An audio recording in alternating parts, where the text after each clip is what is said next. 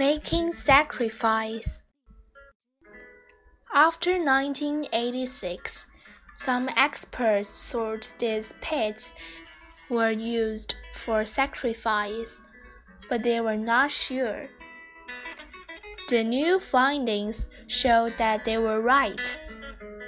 The new relics are similar to those found in 1986, as both included divine trees and bronze masks.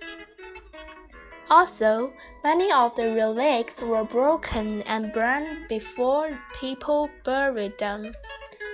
According to Lei Yu, an expert who is working at the site. Why is it important? The Sanxingdui rings were built at the time of the Shang dynasty. They were in the ancient Shu kingdom. Sanxingdui is a good example of Shu civilization. Its discovery made experts think more about where Chinese civilization started. It seems that it started not only along the Yellow River but also along the Yangtze.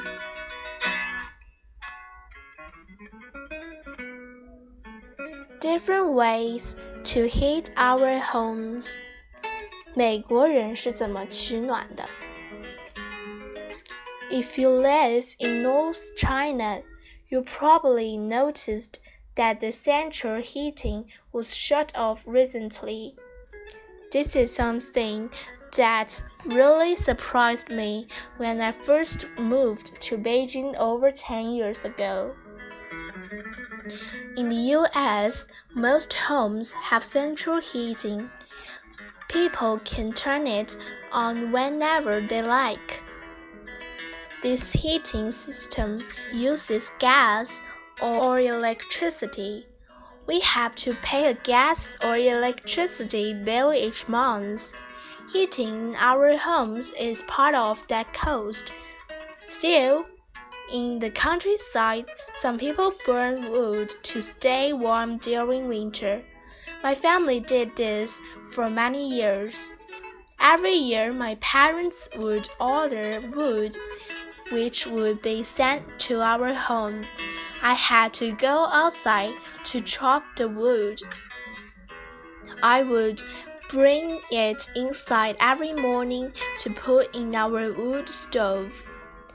We did this because it was much cheaper than gas or electric heating. It was also a good way for me to learn responsibility and the importance of hard work at a young age.